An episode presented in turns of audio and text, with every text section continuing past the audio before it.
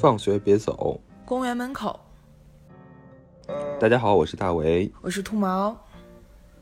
欢迎大家来到这一期的大兔公园门口。欢迎欢迎。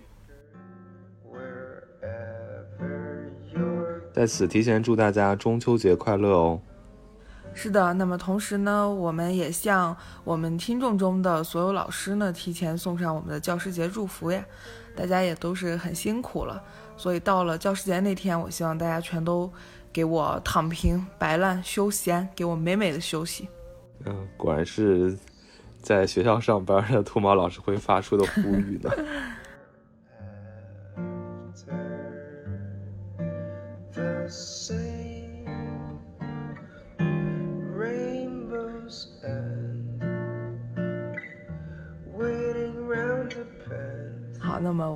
们言归正传啊，这期其实缘起是什么呢？就是最近我看那个《武林外传》的官方微博好像又那个注册了嘛，开通了，然后大家就对就掀起了一阵讨论，大家就说哎，是不是要翻拍了呀什么的，所以。呃，就这个事儿最近还挺火的，然后就聊到《武林外传》这个事儿，再加上最近不是快到中秋节了嘛，我就想起来《武林外传》中间其实有一集它还挺特殊的，跟它那些平常那些搞怪的那种风格以及它整个的故事线其实是属于脱离的一个状态，我不知道你有没有印象？你说的应该就是这个中秋赏月那一集吧？就大家喝的大醉，然后就开始 畅想自己。怎么讲？应该好像也来自于那个童老板的那句抱怨，就如果当时我没有嫁到这里来，会怎么怎么样？然后就真的大家就演绎了一番。对，其实那个那集我印象还挺深的，就是他《武林外传》中秋赏月那一集。他其实是怎么回事呢？就是同福客栈，他那天在中秋赏月嘛，然后结果大家都不约而同的对着这个月亮就开始惆怅了起来。然后掌柜的呢，看大家闷闷不乐的，就问说是怎么了？大家想家了吗？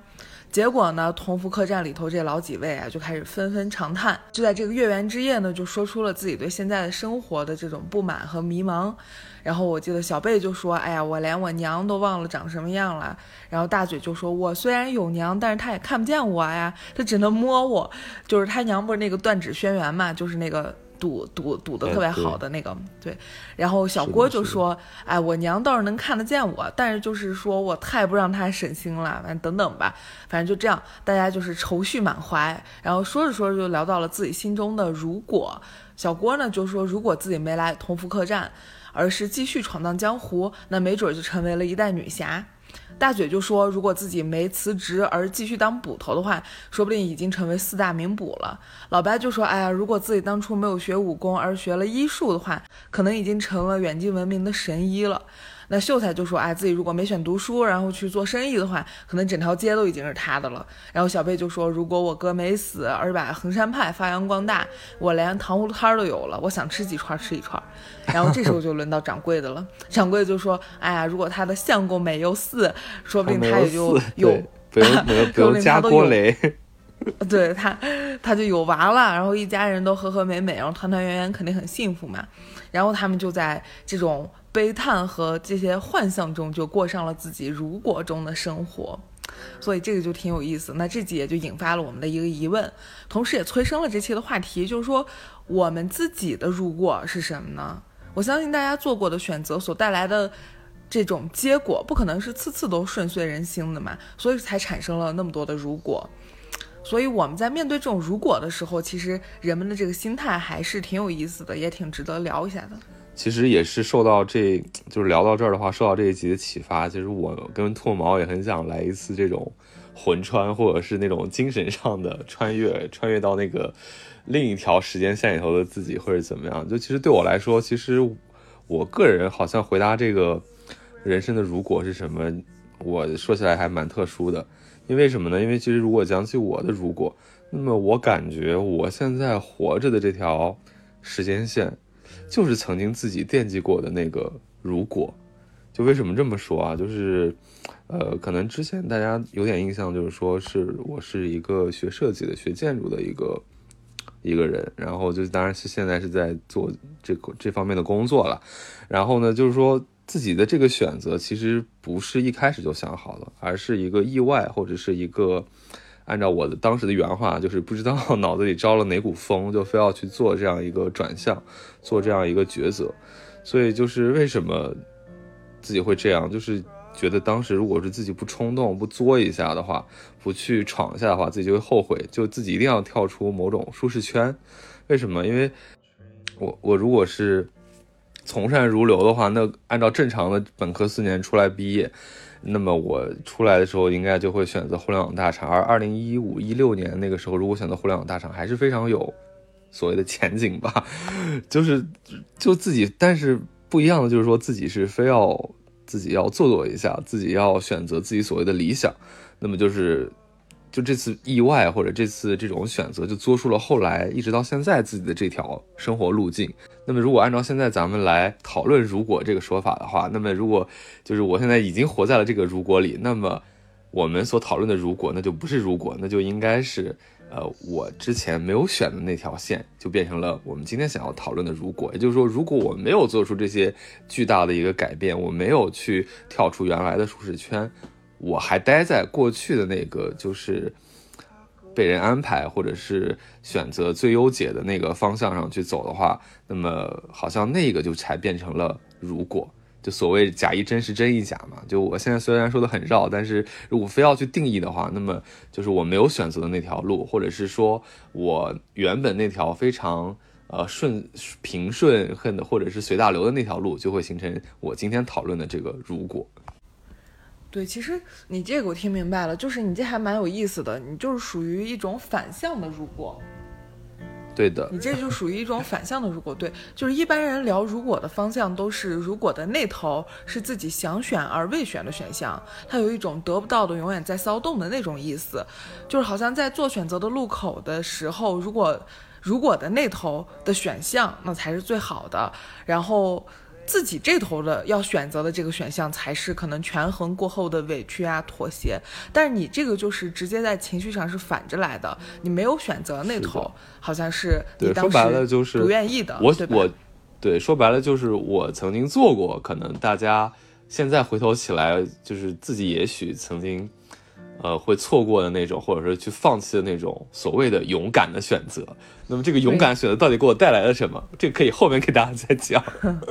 但总之就是，我在跟大家讨论这个如果的时候，就稍微有一点点就是情绪或者价值上的一种。一种一种一种反向吧，或者是一种颠倒的感觉。那其实聊到我的如果，也还是挺多的。以前我们节目里也聊到过一些，比如说啊，我当时在纠结选理选理科和选文科的时候，那我可能选了理科。其实我事后还。就是事后也不后悔，就到现在可能会觉得有点不太妥当吧。还有包括之前我们聊填志愿那一期，就是上大学我填志愿的事儿等等吧，反正也挺多的。但你说要是就近随便聊一个的话，嗯，那我的如果可能就是啊，如果我放下所谓的对爱情的炙热和浓烈的那种信任，那我在可能二十五岁或者几年前之前就结婚了的这样一个如果吧。在这个如果下，我现在会过怎样的生活呢？因为其实到了现在这个年纪，嗯，我相信很多人都和我一样，就是要面对这个催婚的压力嘛。那家长会给你说很多，他会说啊什么啥他妈爱情不爱情的，爱他妈，啊，反正 对不起，这是非常对，非常对，这是土味视频教的啊。就是，但我相信家长的中心思想和这个土味视频说的也差不多，嗯。就是说，爱情不重要，就是你踩准年龄的这个步伐和点子，然后你尽快的进入婚姻，维持一个家庭的稳定才是最关键的。那感情可以后期慢慢的磨合啊、培养啊什么的吧。反正就是他们说的多了之后，其实也会让我感到有点迷惑，就似乎他们当时对婚姻的解题方式和思路就是这样的，就是糊里糊涂先结了，先结再说这样子的一种一种感觉。对，就其实你这样形容起来，跟其实封建时代的婚姻家庭观是一模一样的这个事情。对，就是说没有那么极端，但是它可能是就就是，呃，是一个变种。不强调爱情嘛？对，是一种变种嘛？或者就是生活为上，或者是年龄为上，然后其他的爱情这个事儿，在他们的定义当中，可能就是不可靠，或者不准确，或者说你不值得为此牺牲的一个东西。是，那其实说白了就是，如果是这个我就不绕我那套理论，但是我们来讲一下这个如果这条线，如果真的做了那个选择，那我们会过上怎样的一个生活？那就我来说，那回到之前那个我的那个时间线里头，我的那个设计里头，就是当时如果是我从善如流，其实说白了应该讲从众如流的话。那么我现在肯定要比我后面选的这条路要更早的完成学业，进入社会，因为按照我那个时候去上大学的话，肯定就是一五一六年就就毕业了，然后而且大概率是在北京或者上海的某一个二流的一个大学，因为为什么？因为当时其实自己由于想学建筑，然后做了很多勉为其难的决定。就是我那个分数虽然没有办法进入，怎么讲，就是第一梯队吧，就是那种前就所谓的 C 九啊，不是 C 九，那个叫什么二加七，对中国所谓的中国常青藤，就是我进入不了那个梯队。但是北京跟上海的二流的一些，就是稍微再往下一档的学校，我还是可以进去的。但是由于我非要学。建筑，所以就是我在选一些建筑类非常优秀的高校，然后我还带着那种自己特别孤绝的那个心态，就觉得啊，我我我我我这样报我还不一定能报得上，因为那两年建筑也是很热门的嘛，也是精英专业，然后报不上的话，我就我就要背水一战，我就要去再怎么去曲线救国，但是我反正要先赌一把，然后那会儿毒性也非常的重，然后就直接就是去就是没有选择。北京跟上海，还是选择另外一个地方的一个学校。那其实说白了，如果是我从众如流，那么我就是按照选城市还是选大学那一期聊的，就是城市为先的话，那我肯定会选城市啊，要么北京，要么上海。那么提前好多年，然后可能按照那个当时那个分数的话，那好学校的好专业是匹配不了，但是正常学校的好专业或者正常学校的正常专业，我还是能够读得上的。那可能他就是要么是什么财会类的，要么就是什么信息工程之类的，就反正比较好念的这种。当然，可能 好念是大家大众认为的，对我来说可能不一定是好念。那么，因为我当时。我自己给自己，呃，就是我的爸妈给我一人选择的一个志愿，就是一个是北京的某大学，一个是上海的某某某财经大学，然后但自己就非要 这个就没有必要想要选上海的某财大。对不起，我觉得我要被人拍死。然后如果是这样的话，我肯定会更早的接触社会啊，我肯定不会去，也不是不会，就是会把自己定性成一个普通的社会人，不会把自己装在就是说是。那种泛艺术的那个圈层里头，也不可能去每天去思考一些比较呃比较理想主义、比较形而上的问题。应该能，比如说我可能一四一五年毕业出来，应该很应该要比我现在这条路要早好几年赚到钱。为什么？因为我当时就是又要去扒一点往事，就是由于我执拗的选择了那个建筑很好的那个学校。但是我建筑滑档以后，这就意味着，虽然我进入那个学校之后还有一次机会，就是要去转系，要去转专业，但这样的话势必要多浪费一年，因为就是说转去建筑系的话，要重新从大一开始读，而建筑系本身又是一个本科阶段就要读五年的一个专业，就很长，然后我又比正常人又多了这么个一年，所以就相当于你本科念了六年。对的，而且而且而且建筑系这个。建筑学吧，这个门学科，或者是这个大建筑学概念下的这个学科，因为后来我学我去学城市了嘛，学规划这一块，然后它其实是非常吃学历的，也就是说你本科基本上是很不太好用，就是几乎所有人都会从善如流的，就是去再读一个专业，甚至是读博或者是读硕。那么像我就是读硕，那么其实整个这个学习的周期是非常非常长的，我就比正常同龄人。可能晚了三四年才进入社会，才开始工作。那么我讲回到原来，就如果那条线上，那如果是我没有选这样一个文艺的选项，没有选这样一个追求理想的一个道路，然后或者说我追求理想的这一次的尝试失败了，功亏一篑了，那我可能还是就是会在一个比较比较平平碌碌的一个专业当中，然后赶紧就。就是刷刷绩、刷刷成绩、刷刷绩点，然后出来，然后就进入社会上工作。那我在想，就是现在回过头来看，在那个时候，就哪怕是学历不是非常非常亮眼的情况下，我觉得也有蛮多捞钱的机会。而且当年的话，就是我们其实之前节目里头其实也有聊过嘛，那个时候就是在我们聊那个呃法考那一期里头，就是当时大家选择的时候是觉得考公或者是进入社会企业当中，大家好像都是蛮有蛮多机会的，每一个细分领域也不是非常卷，内卷程度也比较弱，尤其是互联网。那个时候口径非常大，你只要是一个说得过去的一个学校，因为那个时候我成绩进一个九八五没有，就是北京、上海的这种九八五没有问题。如果是你是带着这样学历毕业的话，那那个年代的互联网真的是随便你挑。对，就是看你看门槛比较低嘛，然后再就是门槛比较低，饱和程度没有那么高，还没饱和。嗯，对的，因为那会儿他互联网是急需人，然后口放的很宽，他只看学校学。他都不太看那个专业学历，因为他除了一些程序员以外，他也有很多这种嗯非程序员的岗位，就需要很多人来做。所以那个时候我如果进去的话，那么其实说说白了就是捞钱机会也不少。然后如果我在互联网啊，如果我是互联网，说不定现在早就是什么阿里 P 五六七八，拿着百万年薪指点江山，可能早就已经带了这个百人团队，对吧？然后如果我是从某财大毕业。对，然后我是从某财大毕业，那在上海随便在上海躺着，就是各个机构里头躺着找一个那种中不溜的的金融的那个岗位，然后呢混也也混个四五年，应该现在收入也是颇丰厚的。那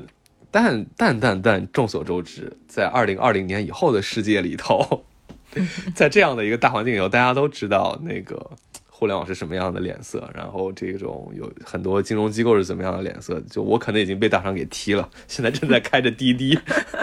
就就有的时候这个事情真的就是让我觉得嗯很难去想象，因为我还就像你前面说的，就是你你自己选的那个如果那条线是结婚嘛，然后你反倒就是让我想，如果说我当时沿着那个就是非常大众的一条线走的话，那我可能现在会不会也已经结婚了？如果我是一个互联网的一个这种年近年过三十或者年近三十这样一档的人的话，结婚了，那是不是现在会更不妙呢？对吧？就可能你供着房子，然后你家里有小孩，正要上学的年纪，那么就是你刚好就是被大厂给毕业了。不过就是这个事儿，嗯。就是风险嘛，肯定是有，但是我是觉得可能性也也也许也不大，因为我觉得对我来说，无论做什么行业，可能我个人性格对这种婚姻家庭也是相对冷感的，就我大概率可能会成为丁克一族，但这个其实也很难讲。我觉得这个工作也许也会反向塑造你，就说不定在那种环境下，在那种呃互联网那种互相攀比的那种这种氛围之下，就比如说你同事就是。要要怎么去晋级升职，然后同事就是去怎么结了婚，然后家庭就是由于那种他们他们圈子比较爱攀比嘛，所以所以就是可能我也会因为攀比或者因为随大流，可能也结婚了，跟同跟同事混在一个那种育育儿圈里头，在那种隐形的那种同事的压力之下，自己可能也就在这个在婚姻家庭上，也许也就随大流了。这都 把你的把你的微信头像换成你的娃的照片，我靠，贼恶臭。然后动不动在家族群里头转发说：“给我小孩的这个诗歌朗诵比赛投个票吧！” 救命！所以其实你是相当于是，嗯，放弃了一种相对来说比较平顺、比较平稳或者比较容易达到的对一个一个路径，然后选择了比较偏僻难行的一个路径吧，偏难怪的一条路径。对，所以你你你有后悔过吗？啊，这个事儿怎么说呢？就是，啊，我确实现在是处在这种后悔跟这种不后悔互相交织的一个状态当中。就这就是为什么我这一期说我的经历略微特殊，就在于我似乎人生的前半生就总是就觉得我当时做这个决定就是很孤绝，或者是就是很呃要命，就是觉得我当时认为他的成功的可能性非常的渺茫。然后再一个就是我把就是说学建筑这个事儿看得特别的高贵或者高尚吧，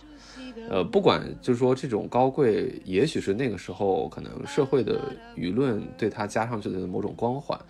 还是说我自己从小到大的就是有一种对这种艺术啊，对这种事情的一个向往，都交织在一起。然后，但这个事儿关键就在于我我很幸运，就就就做成了，你知道吗？就做成了以后，就是说你。你实现了你的梦想之后该怎么办？好像就其实是有点不知所措了。那么在这种之后，可能我对自己更远期的目标没有一个特别特别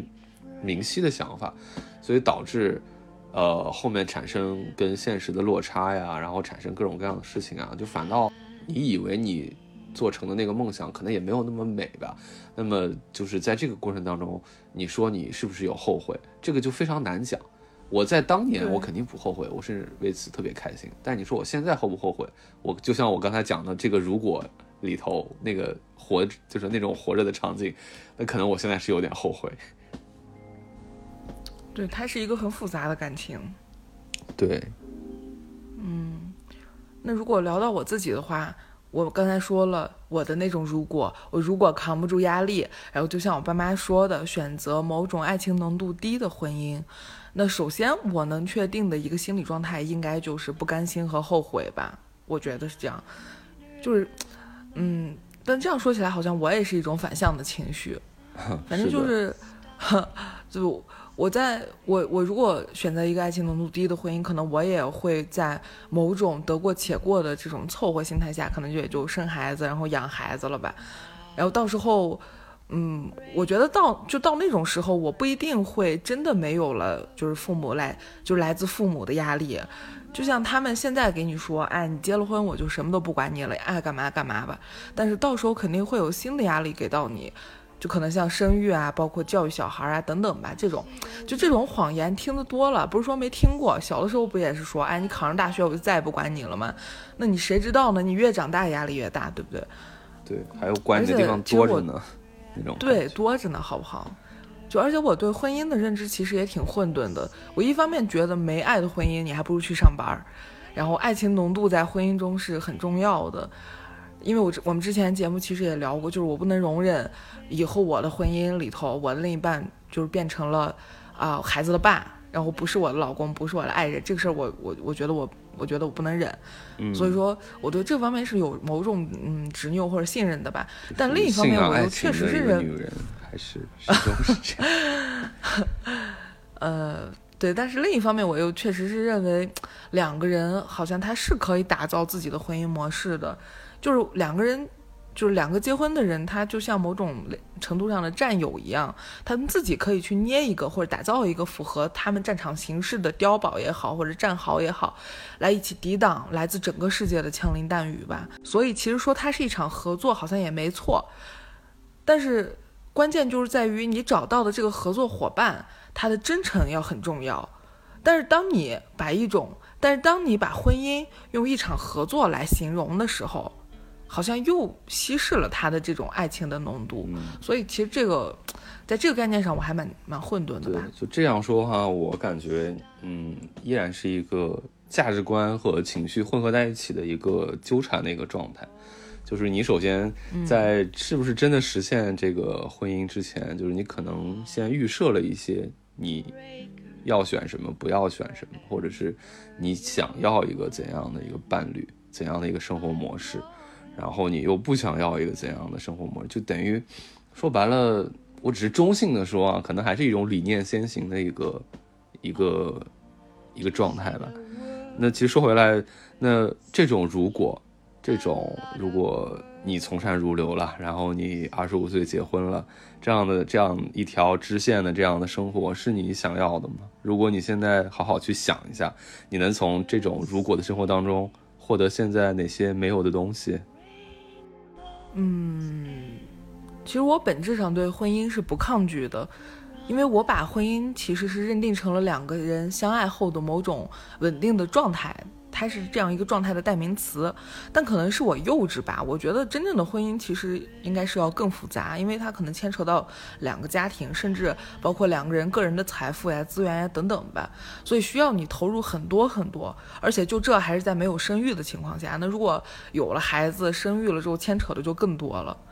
嗯，但是我想想，如果我是生活在我刚才所说的那种如果里头，我结婚了。那我想到的，我确实能够获得的东西，那可能就是我家庭的和睦吧，就我父母和我的一种少掉一些怨就或者说是一种消停吧。对对 对，就是一种消停。我我非常明白你这个话。那你呢？嗯，对我来说，其实我前面也说到了，就是在这种自己没有就是为梦想拼过，或者是自己就是随随随便便去就是过一个走一条最普通的一条路的话，就对于我自己来说最普通的一个路的话，那我觉得可能获得物质相对更容易一点吧。就本质上，其实我之前所谓的进大厂也好，然后学到金融财会去金融行业里头也好，也在我这样的一个社会出身来讲，它其实也是发不了大财的，因为毕竟咱们又不是出生在这个资本家这个家庭，就是虽然可能这两个行业看上去还不错，但依然是一个呃，可能是高薪打工人的状态会更更大一点，然后自己会变成一个收入还比较优渥的工薪族是没有问题的，但你说我那样去做的话，我那样去。呃，走那条路的话，我能收获什么？好像真的没有。为什么？因为其实按理说，呃，过去几年，呃，也不能说过去几年吧，我们也不能这样去讲。但是可能只是国内是有国内特殊的情况，就是说起来，其实大家也会觉得，就是做建筑师或者做规划师，那么它本身也是一个怎么讲呢？待遇不低的一个行业，至少是它有很多光环，或者是它它的收入可能在在。在成熟的建筑师那里，其实也是非常好的，但这个事情其实远比大大众看上去的其实要复杂很多。如果在国内的话，我就做建筑师、规划师这一行，如果是早几年入行，那么其实获得的机会跟获得的这个回报也很好，也很棒。但那个早要早到多早呢？就是一定要比互联网这一波还要早，可能我。二零一零年、二零零八年左右入行，我才可能能赶得上那一波，但这是完全做不到的一个事儿，这真的是，对吧？生错了时代，就是就是君生我那个我君生我未生的那种感觉，就是这真的赶不上。但就是说我，对，就是如果是我那个阶段没有去，因为概念、因为意义、因为那种闪烁的光环去选择这条路的话，而就是。呃，从性价比出发，咱就说性价比，对吧？咱就是说，咱能用当时最当时的分数兑换一个最好的学历，兑换一个所谓的一个比较万金油的文凭，然后再用性价比的观念去做一切决定的话，那我到现在来讲，那可能就是呃一个比较有保、比较有物质回报的一个打工人，呃，可能能赶得上，就赶不上建筑那一波热潮，但是我能赶得上。你比方讲，就互联网也好，或者是后面的这个金融发大发展也好，我能我都能赶得上，但我就好像就是主动的放弃了这些我当时小的时候看上去的那种这种铜锈之物、俗物，你知道吗？就是要找一个就是意义 更大的一个工作，要找一个可能精神回报更大的一个工作，所以才去。对，但其实，嗯，想到就是想，呃，说到最本质的话，应该。如果你当时选了你如果中的生活，就像你刚才说的，你可能赶上了啊某些爆发期，然后某些可能风口吧，你变成了一个所谓的高薪打工人。但事实上，本质上好像也没有什么变化呀。你现在和你现在只不过是也没有说是量级上的变化，而且你你还是会可能面临你你可能由于你是高薪，你可能会买了更大的房子，你有更多的生活的负累，然后你也会还房贷啊干嘛？好像没有，就是。没有你没有获得你真正想要的东西，你可能只是收获了可能是房贷，或者说你可能会生儿育女，收获了一些你不想要的东西，而不是你刚才说的这种你自己更认可的某种宏大的，或者说是更加有追求的事事儿吧，就是那种事业感，对，就没有了。如果是我沿着那条路走的话，应该就只能是嗯，收获到那种很正常的那种打工感的那种事情。就虽然现在自己是在。每天工作是在自嘲自己是在打工，或者自己是在怎么样，但是这个事情它，嗯，就看个人选择吧。其实你也是可以架构一个你自己的一个比较长远的一个事业的一个版图，或者是你就是去，就是逐渐逐渐去训练你自己，成为一个成熟的有表达的一个建筑师也好，或者怎么样也好，就是它跟在那种真正的那种嗯。互联网当中，或者是正常的大企业当中去从事那种事务型的工作，还是有很大区别的。因为这个东西毕竟是一个创造性的工作，所以这这个是不一样的。对，那就聊到这儿，其实可以说一说，就是也可以进一步的说一说，为什么我们当时没有选择那种如果嘛？那如果中的生活它没有实现的原因是什么？它可能是外力的原因，或者说时运不济，或者说还是你自身的一种倾向和选择。那像你刚才说的，你自己其实是没有倾向于去选择一家一去选择一种嗯更平顺或更性价比的路线，更对。对的的一种生活方式嘛，对吧？就，呃，我我现在其实也是在聊这个事儿，其实也是内心在不停的在地震呐，就是属于那种挖到根上了，问到心里了，碰到一些就是也是我现在的一种还未完全看开的一些东西，包括是当下的一些困惑里头。呃，其实这个事儿我还没有完全就是冲破这这层迷雾，然后来现在给大家风轻云淡的来讲述，来给大家讲道理。不是，我跟大家都一样，跟大家都是在还在挣扎期，还在甚至是说严重点，甚至都在泥潭当中，对吧？就是来来来去这个翻来覆去，所以就是谁又不是呢？对的，就没有选择，如果没有选择那条路，对我来说，其实就是自己非常的年轻的时候，非常的作。我说白了就是作。说白了就是猖狂，或者是就觉得自己配得上那种艺术家的生活，或者自己配得上一个建筑师的生活，就总觉得那个时候的自己一定要去做一点什么，因为那个时候，首先，嗯，我承认那个时候我自己的认知跟世界观跟价值观里头，嗯，是不够完全的，或者是不够完备的，所以在那样一个不够完备的世界观里头，我自认为，在我认当时认知到的世界里头，或者当时认知到的各种学科体系里头。呃，就是可能最高级、最高档的，依然是那种，呃，就是文学啊、艺术啊这一方面。说白了就是文科嘛。就是我是觉得大文科其实才是一个更有，呃，更更高贵，或者是更有更有那种，呃，这种理想主义感觉的那种地方。但是我已经迫于一些原因选择了理工科，而理工科当中其实最有这种，呃，文艺质感的，它就是建筑学，就会觉得建筑学特别的特殊。它好像是一个超脱在文科理科之外的一个很高贵的一个学科。那么在我当时还不够完备的认知当中，首先我就把它就放在了一个非常高的一个位置，所以我那会儿就觉得我这辈子一定要试着去碰一碰它，就我我一定要去够一够它，就给我这种感觉，你知道吗？那可能这个事情是一个从小的一个。个人经历或者一些偶然因素导致的价值观的建构，就发生了这样的一个事情。因为你可能对于其他一一个经历或者是其他出身的一个孩子来说，他的这个生活当中，他可能不是去这样建构自己的世界，他可能认为自己去碰一个别的什么事儿才是他人生当中最高贵的那个东西。那那那，反正这个我就不展开讲。但对于我来说，可能我就觉得我需要去构一构建筑，呃，才是我当时的小世界的那个圈子里头能够碰到的一个最高级的事情。然后我甚至为此就甚至冒了那么大的风险，对吧？就拿高考的这个志愿来开玩笑啊，对吧？因为我当时如果是，呃，第一第一志愿没有录取上，那我滚去的那个专业都是我不想学的，其中就有什么信息电子这种好好就业的专业。好，这个我按下不表。但我当时就觉得，嗯，如果我自己不去为靠近建筑学这个事儿去做点努力的话，我我一定会后悔终身。那么，所以自己当时就去做了这样的冒险，甚至搭进去了一年的时间。然后，关键是自己确实是凭着运气和一些努力获得了这种成功，也确实感受过我摸到这个东西的快乐跟满足。但其实我发现，就是说这个做建筑、学建筑、做建筑，或者是成为建筑师这个事儿，远比你想象中。远观中要难得多，要复杂的多。然后这个地方跟大家解释一下，就是首先学建筑的门槛就已经很高了。我刚刚已经说过了，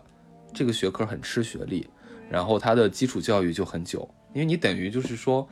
呃，你会发现大学的各行各业里头，你大学当中你的各各种学科、新闻学科，你会发现你可能在初中时期就在打基础了。你比如说物理啊、化学，对吧？这些学科可能很一开始就会有一个影子在那儿，但建筑学很特殊，它是一个在义务教育当中完全没有机会给你打基础的一个学科，你就是要从大学才可能从零开始学，所以这就是它吃学历的一个点，所以它学建筑的门槛已经非常高，代价非常大，而事实上，当你要从一个学学徒变成一个所谓的师。所谓的你有自己的表达，有自己的能力，有能做出做自己风格跟价值的那种建筑师更难，门槛更高。对，然后因为他这个事儿就本身就变得是一个，呃，他的入门就很很高，然后你要在这个门里头，你要摸到，你要走向那个正位，你要走向那个 C 位，你要成为真正意义上的建筑师，这个事儿更难，这个事儿也是更吃时间的一个事情。因为就在我们行业里头，经常就在说，哦，你想做建筑师啊？那那那那你读这个，那你读这个只是让你了解一下什么是，你读这个学科只是让你了解一下什么是建筑。建筑师其实四十岁才入门呢，这个话在我们圈子里头非常常见。然后，所以我们整个圈子对年龄的敏感度是非常的，呃，容忍度是很高的。就大家都觉得在我们这个行业当中，有点像医生啊，有点像医生，就是觉得，哎，你三十岁，你就就是给给给那个老板打下手的，或者是给师傅跟着跟着师傅学学东西的，哎，什么什么自主没有自主，乖乖的在那给我画图去，就是我们这个行业它就是一个老来俏或者怎么样，但其实老来俏也只是幸存者偏差，因为里面有大量的人可能坚持不到那个老，或者说在这个。所谓的四十岁入门以前就已经被磨掉了理想，或者磨掉了，就是或者直面了自己其实创意不行，或者是自己其实设计能力不行这个事情，因为它就是一个非常慢、非常苦，没有几个人能跑得了的这种马拉松。所以我觉得，我当时我自己认为我实现的那个梦想，我可能把它想得太大了。可能我当时以为我够到了建筑，但其实我够到的只是建筑的那个体验券，建筑的那张门票。而你拿到这张门票以后的生活，以后的那个路径，以后的你想从这，如果你就说坚定要走这条路的话，那么它还是有非常大的落差的。再到我现在进入社会，我现在在工作，在社会里头打工，那其实你面对的是无数其他行业的打工者，其他行业的同龄人，在很多行业，尤其是互联网行业，年龄歧视这么严重，那么的怎么讲呢？就是说，对于年轻。人那么谄媚，对于老年人那么不，对于上年纪的人那么不友好的很多行业的这种价值观和风气的带动之下，我就变得很被动。就是我明明花了那么大的努力，然后进了一个就是就是门槛跟就是说难度很高的一个行业，但是由于这个行业在这个年龄阶段你很难拿到什么成果，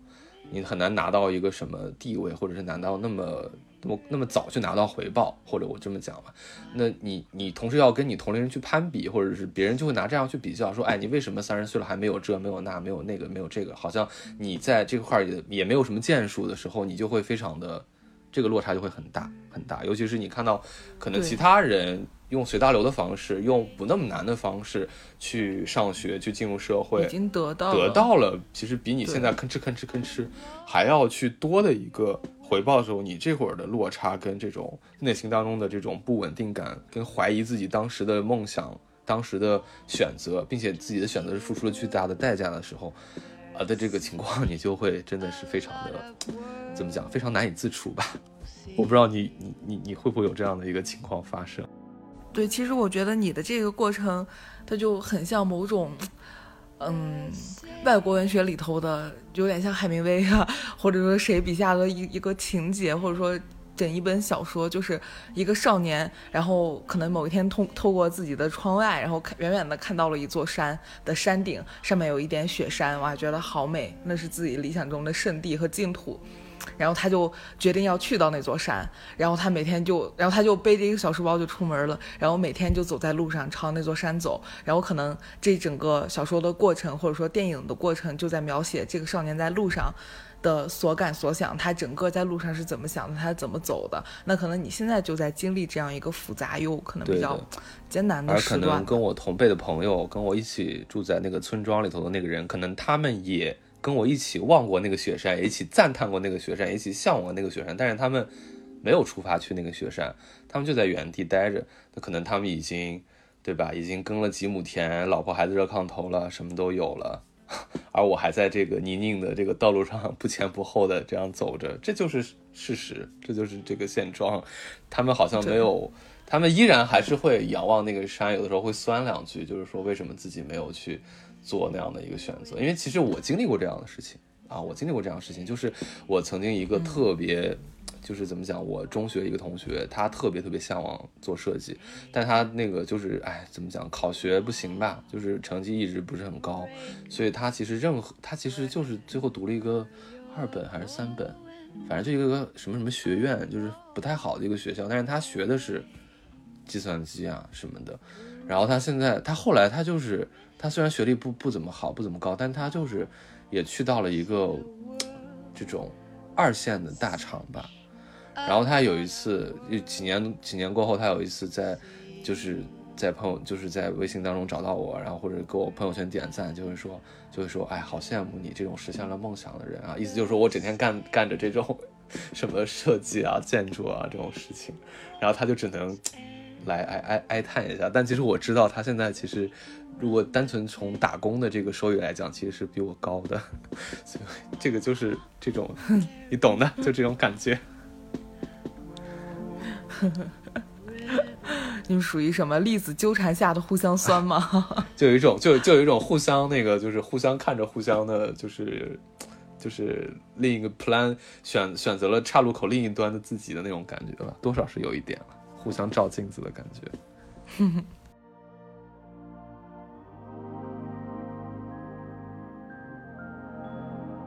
那你看，就如果你没有选择稀里糊涂去像像父母那种价值观一样先结了，再再开始培养感情这种道路的话，你依然坚持了现在的这条路的话，你你是一个什么样的原因呢？是出发是发自于你的那种阴差阳错呢，还是你就是因为你自己的依然还有的一些坚持，一些价值观上的一些事情？那肯定还是。有有种有种信仰或者执念吧，我没有选择如果中的生活，主要还是因为我想不到我在一个妥协的婚姻中能得到什么。那我除了得到我父母的消停之外，我还能得到什么呢？虽然这个消停对我也很确实很重要，我也很想改善我和父母之间就是减少一点家庭内耗。嗯，对对对，家庭内耗或者紧张的一种关系吧。但是，呃，就是就是我我往小了说。是我想清静，就这种消停能带给我清静。那我往大了说，其实我看着他们发自真心的那种愁啊，就我妈会说，哎呀，呃，她想到我就还没结婚，她就睡不着觉什么的，我也真的挺痛苦的。然后我也会有一种我是不是不孝的感觉吧，但是我真的是没有办法说服我自己去接受他们所说的那种，哎呀，婚后慢慢相处，然后去培养感情的这种模式吧。就爱这种情感，它是没有办法骗人的，它是从心底里头自然的升腾起来的一种感情。我实在是没有办法自欺欺人的说是跟一个没有那么爱的人，然后在一张床上就躺一辈子，然后。呃，可能后期我会把我自己的注意力然后转移到孩子身上，我干嘛？就是，嗯，我觉得说白了就是这样。如果是那种生活的话，我可能觉得我应我应该会出轨吧。所以 这是可以讲的吗？这是可以讲的吗？就是，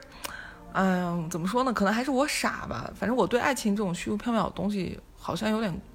有点虔诚的感觉。嗯，也挺可笑的，说起来。对，我觉得其实说起来，其实咱俩在这块儿，我觉得就是半斤八两，嗯，半斤八两。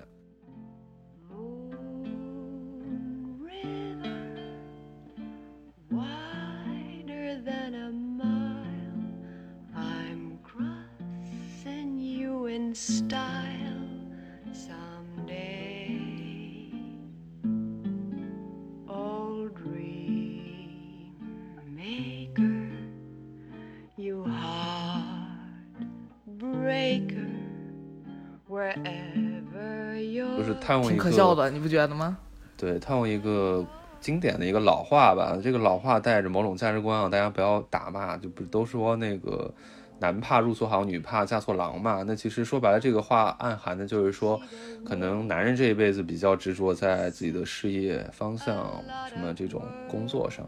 女人可能就是执着在婚姻和家庭上。那么这两个事情可能对于男人跟女人来说，分别是人生最大的课题。那么如果是这样的话，如果我们就是暂且认为这是一个这个设定情况下的话，你你你有没有发现，咱俩其实都在这两个重要的人生课题上设置了一个非常高的一个价值观情节，就是完美卡在了这两关，对，非常巨大的意义，就是好像我们就是要为了意义，就是去。怎么讲，就是去孤绝的出发了吧，就是为了那个意义，为了那个雪山。但是现在刚刚刚好就是咱俩还没有到那个世事都过去了。然后都云淡风轻了，然后什么这种对吧？该渡的劫都渡完了那个阶段，我们俩关键尴尬就尴尬在我们还没到那个阶段，还没有办法拿这个来去教育过来人。对，我们还在半途的泥泞，然后我们看着就是回不去的那个出发点，又看着还没走到的，好像又越来越远的雪山，就是尬在中途，真的是有一点点混沌。当然，这个是我们这么坦诚的跟大家交流，无非就是想说，呃。当然后面会讲到了，就是无非就是想说这个事儿，其实大家都一起有点冷暖自知，跟那个呃一起一起同甘共苦吧，某种意义上的同甘共苦吧。对，因为我们不管是。说了这么多，如果如果他到底怎么样？就是如果那种生活是怎么样的？为什么不选择如果中的生活？就是我们还是要回归到我们现实的生活中来。那我们怎样在面对这种如果中的生活和现在的生活之间的这种落差的时候，去找到我们嗯在中间的某种平衡和平和呢？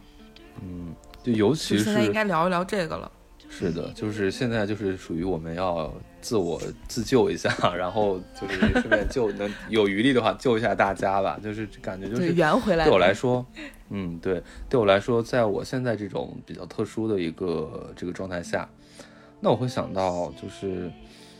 曾经不去作的话，我不去做这个选择的话，不去挣扎的话，不去碰一碰那个我所我所幻想当中的那个理想。不去对着那个理想的雪山去进发的话，那我在后来去随大流的那个呃轨迹当中，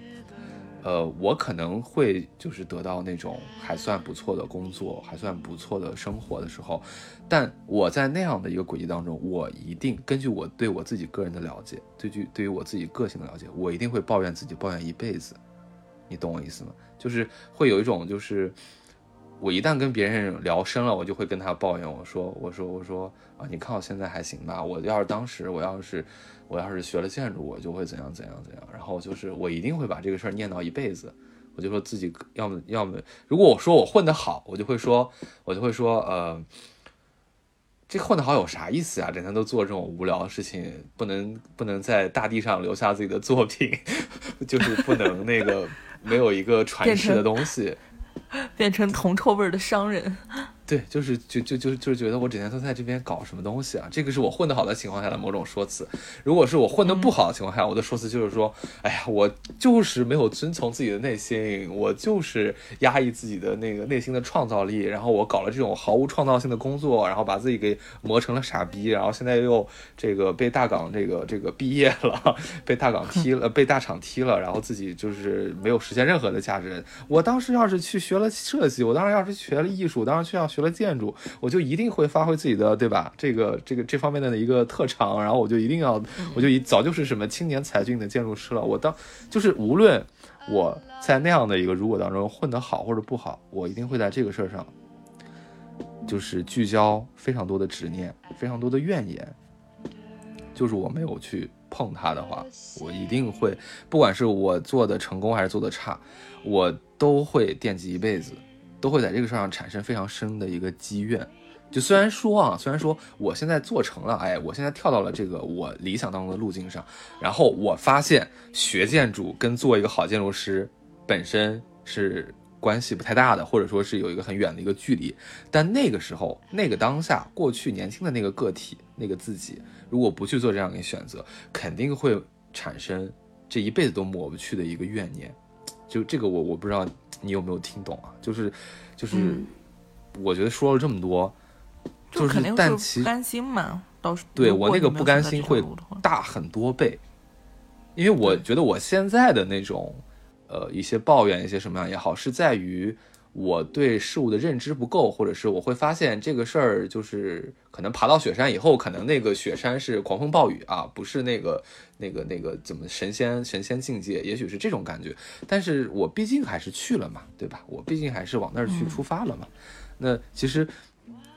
除了这一点，那其实我好像好像感觉好像我这辈子就就就就就只存活在这一个点上。那其实对我来说，个人来说，其实还是有很多其他的如果，对吧？其他的分叉我选或者没选。因为比如说像我，我也可以，我这期也可以去聊说，如果我不回内地，我还留在香港的话，会怎么怎么样啊？如果说我继续去去去读博读博的话，没有去工作的话，会怎么怎么样？然后或者说我继续去学了那种更加偏艺术类的那种。专业或怎么怎么样，其实我都可以聊，但是好像就是这一点可能更更这个转裂点会更大一些，会更不一样一些，会产生的这个分叉感会更大一些。所以我觉得不管是哪个如果到我现在的话，都会有后悔的那个点。但是我就是因为经历过这一次跳出了原有轨迹，跳进了如果的这样一次经历，其实我反而觉得，就大家不都说那个选择大于努力吗？而我这样一次经历告诉我的是，这个有的时候命运大于选择，是不是很恐怖？就是有些事儿，它并不是说你做了一个选择就能，就是说扭转乾坤的，你懂我意思吗？就是说，并不是说我决定去学建筑，我就能变成一个建筑师。呃，当然，它可能是一个前提条件，但是不是说你这样一做，你就完全可以兑换成你就变成一个非常好的一个建筑师，是因为你。你其实还有很多很多事儿要做，或者还需要很多很多的因缘际会。就当我体会过这这一趟以后，意识到这一点以后，我才逐渐的去放弃了这种宏大的叙事，或者说宏大的就是所谓啊，我去我我的这种壮志未酬都是由于理想主义，我去抱怨理想主义，或者说我去呃我去悔恨自己，我都放弃掉，我都。因为它本身本质上也是一种宏大的叙事，所以我因为现在呢，就是你你现在在你在说到命运的时候，就是你找了一个更加宏大的庇护所，就像深陷在泥泞中的人不会去怪自己选错了路，因为他没有办法承受这个错误，他只能怪哎呀这个路不平，怪天上下雨下出来一泥泞让我给泥坑让我给进去了，可能会内心好受一点。他也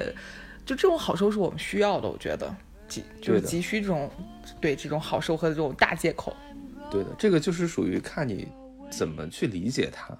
因为我觉得可能人到了某个年纪，可能相信命运会更好一点，就是 let it go 可能会更好一点，或 let it happen 可能会更好一点。呃，或者说你在某一个节点、某一个时期，你不相信命运可能会更好一点，会让你更有勇气做出一些选择。然后在反正。因为命运是一个很诡谲的一个借口嘛，因为你会觉得，如果你相信他的话，你做出的那种，呃，出格或者做出的那种叛逆，好像也是命运的一部分。就是，就当然这个这个这个是一个另一个很大的话题，就我先不去展开来说，而是说我回到这自己的这个当下的状态，我会觉得，当我意识到这样一个事情，就是说我可能跳去了自己想要的一条路径以后，但这个路径并没有如我所愿的去展开，或者说它展开的那个。长度要比我想象的还要长，还要慢，还要久的时候，那我其实就在就在放弃宏大叙事之后，我会去关注具体的事情。然后我关注具体的事情的时候，我也没有是彻底否定理想主义，我是觉得理想还在，我扔不掉，我扔不下理想，我也不想和理想产生这种怨怼，或者就是说都是因为理想害了我，都是因为这种啊这种这种这种对。对美好的向往害了我，我觉得我不会这样去想，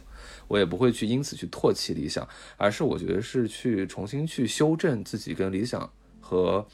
现实之间的那种位置关系，就是理想、我自己还有现实这三者之间的一个位置关系。就可能我原来是属于比较幼稚，没有去真的认清楚过他们的认这个相相对的关系，或者是把理想跟现实有的时候会搞混。那么这里其实说白了就是。呃，过去可能自己会觉得理想就是一个自己，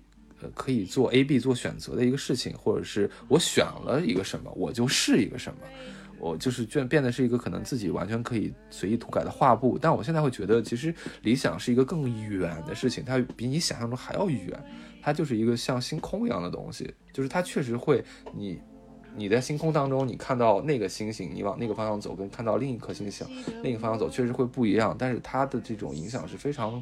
悠远的，它不是你想象当中的那种，就是说一蹴而就的，或者是非黑即白的。所以说，我现在就觉得理想就是这样一片星空，就是偶尔抬头去看看，然后用这个星空去。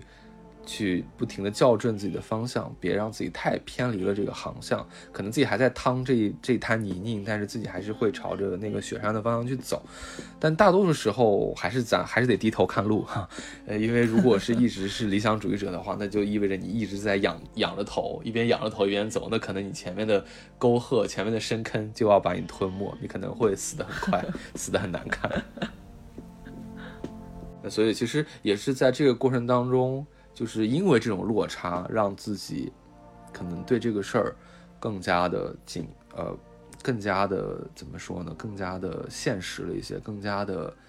呃看的把它看得更加的平静了一些吧。就是这个落差本身其实也在教会自己怎么去跟世界相处。我不知道，就是对于你来说，这个落差是怎样的？就是我的这种落差，它主要。还是来源于我的家庭吧，家庭的压力，就是我的父母并没有对我表达足够的支持和信任。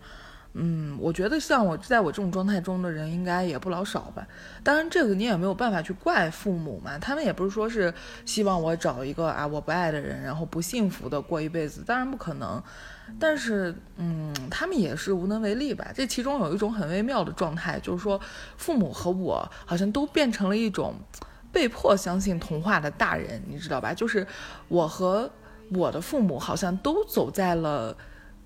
嗯，就是你你你刚才说的，就我刚才说的，你去雪山的那条路上，就是我和我的父母被迫都在相信啊，可能雪山就在前面，就是虚空的去相信，可能幸福和快乐是结局，或者说相信转角遇到爱吧，就是用这样一种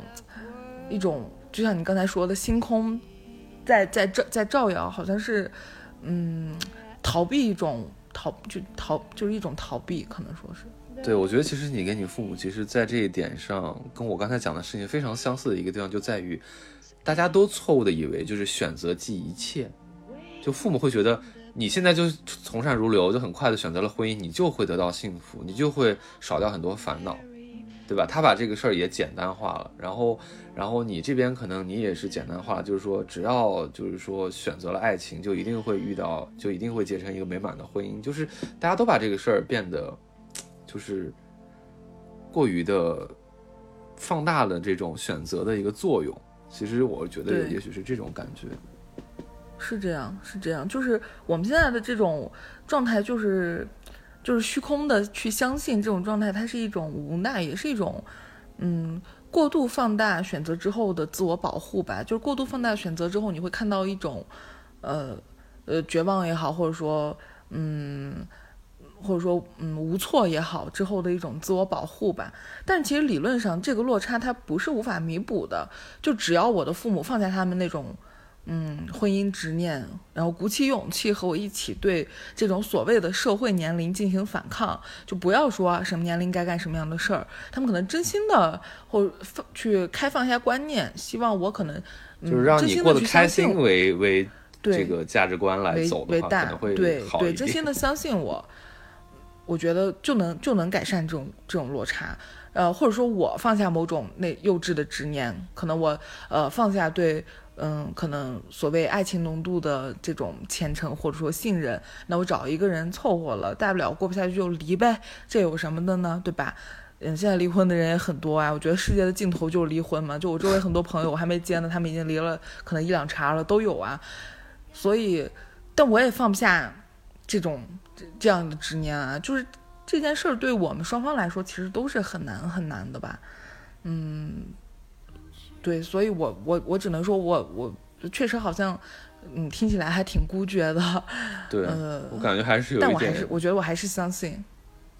对的，我就觉得还是路在半途的感觉，就是可能 咱俩今天真的是聊这个，真的是有点这种班门弄斧吧。就其实咱俩并没有还没有完全走出来啊，并没有找到那条清晰的走出泥泞的路径，就已经开始在这里跟大家聊了。完全没有。对，其实也是一个非常坦诚的分享，探讨吧，就是。就是一种探讨。包括其实，在在在在我自己说我自己的这些破事儿的时候，然后在听你讲自己的这种纠结的时候，我其实又有一个新的感悟，也是这个感悟其实也是我刚才提的一个观点的一个延伸吧，就是呃，我觉得大家现在不要太去相信各种媒体或者是一些营销号或者是一些博主所给你讲的那种选择大于努力这个事儿。我觉得这个事儿有非常大的一个障眼法。首先，这个事儿听上去是那种在某一个逻辑圈里头好像是无懈可击的，它就是选择大于努力，然后甚至有时候会给你灌输焦虑感，意思就是说你现在你你再努力你都是因为都。都不能突破某个结界，是因为你选择做错了，或者怎么样怎么样怎么样。就是我反倒现在觉得选择的力量被过分的营销给夸大了。就为什么我有的时候会觉得就是时也命也呢？就是我会觉得你突破不了自己的一些东西，还真不是你选择了某一个具体的行业、某一个具体的领域所造成的。因为你会看到任何一个行业、任何一个领域都有。做得好的人，做得成功的人，做得不好的人，有顺遂的人，有不顺遂的人，或者另一个路径上都有，对吧？你比如说，就像婚姻家庭，有的人早早结婚，人家就能达到一个平衡的状态；有一些人可能就是在父母的压力之下结了之后，然后终究不幸福，甚至发生了更多不好的事情，才被迫结婚，然后又回到单身，然后回到单单身以后，反倒父母就就就也不说话了，也就安静下来了。就是这种案例，其实在我身边很近的身边也有。我是觉得。这种事情，它都说白了都不是，都不是一个就是说选择就能决定一切的哦，并不是说你二十五岁以前结婚的这个选择就能造就一段幸福的婚姻，no，然后也并不是一个你，你就是说你在二十五岁之前做了一个选择，你就能够追得上所谓的有风口的行业。那么有风口的行业，这个风能刮多久呢？那我们其实早就看到了。在我们生活的这二十年里头，在我们有有社会意识的这二十多年里头，有多少的风口，它就刮个三五年就没了呀？那你这一辈子你只活着三五年吗？也不是呀，你你是不是还有一个就是需要你一生去追求、去建构的事情呢？那么从这个角度来看，我觉得可能大家就还是平和一点，不要太迷信选择的力量，因为有的时候你会发现，你因为某种。当时的情境，你选择了 A，但是世界变，世界也在变，你的参考系也在变，你的这个 A 就是你选择的这个 A，它就是一个刻舟求剑，你知道吗？就是是这样。对你可能看到，因为别人选了 A 拿到了结果，然后你就要跟着去选择 A，那你还是那一波能拿得到结果的人吗？不一定啊。所以我觉得，就是说大家就是不要太迷信选择的力量。我觉得。还是一个怎么说呢？就是一念境转，或者说心外无物吧。我就感觉现在需要去吹捧一下这个王阳明的心学了。就是有的时候还是要跟自己、自己、自自己去搏斗，自己的心魔，自己的就是要跟自己的状态去达成一个前进或者一个和解。就是当你打通自己内心的那一关的时候，你会发现，无论自己所在。的是哪一个境遇，所在是哪一个领域，何时何地，还是什么行业，你可能都会做得不错。我觉得就是这个状态，你都会变成一个做事儿做对对的人。对，就是像你刚才说的，时也命也，就是你无论做什么选择，你是委屈自己也好，你是成全自己也好，你都逃不过时也命也的一个巨大的的前置，或者说。嗯，或者说摆弄吧。那既然逃不过，你为什么不成全自己呢？何必要委屈自己呢？对的，我觉得就是这一点上，才能让大家真正意识到什么叫做活在当下。活在当下，就是你的每一个当下，你都要觉得自己活的是舒服的、有价值的，就是自己不那么难过的。那么这样的话，你要如果你每个当下都都能达到这个状态的话，那你这一辈子是不是就比别人要活得要？通透要舒服，对，对，所以我觉得就是说白了，就是我可能活到这个年龄，我突然意识到了，就是说，可能做事儿更重要，就是你这个事儿做的好不好更重要，然后你做什么事儿反倒不重要，因为你可能前三十年都在纠结自己到底要去做什么事儿，做什么事儿说白了就是一个选择的问题，而把这个事儿做好，或者说，呃，做。对这个事儿，也许就是一个自我修炼的问题。我觉得大家其实要把后面这个事儿要补全，所以这个就是也是我我们今天 跟大家这个互相探讨探讨到现在我自己的一点这种心得吧。反正在这里怎么说呢，就是赋诗一首，哎，不是谈不上赋诗，还是那句老话嘛，还是那句老话，中秋节老话。中秋节老话嘛，就是感觉回过来之后，我会发现自己其实选 A 选 B 都不重要，最重要就是要把当下的事儿给做好做对。就正所谓这个人有悲欢离合，月有阴晴圆缺，此事古难全呀，对吧？没有十全 十美的事情。但愿人长久，千里共婵娟。其实后面这句，我现在觉得他反倒说的就是那种当时当刻当下，对吧？大家一起去看这轮圆月。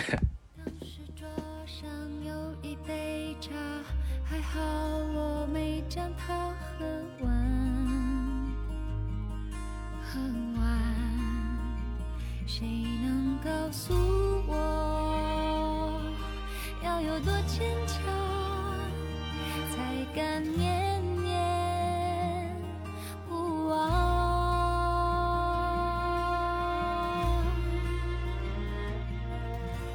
当时如